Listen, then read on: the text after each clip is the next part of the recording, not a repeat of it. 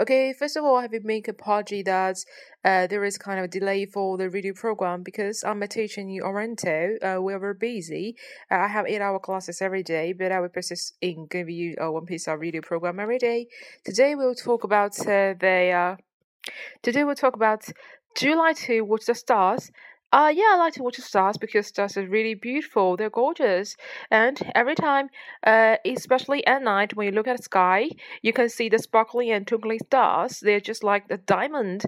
It's really, really gorgeous.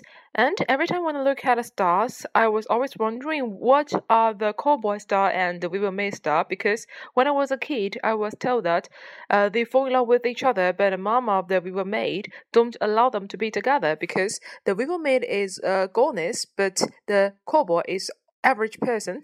So uh, they were separated by the Milky Way. So every time when I look at the sky, I always uh, trying to find out the two stars.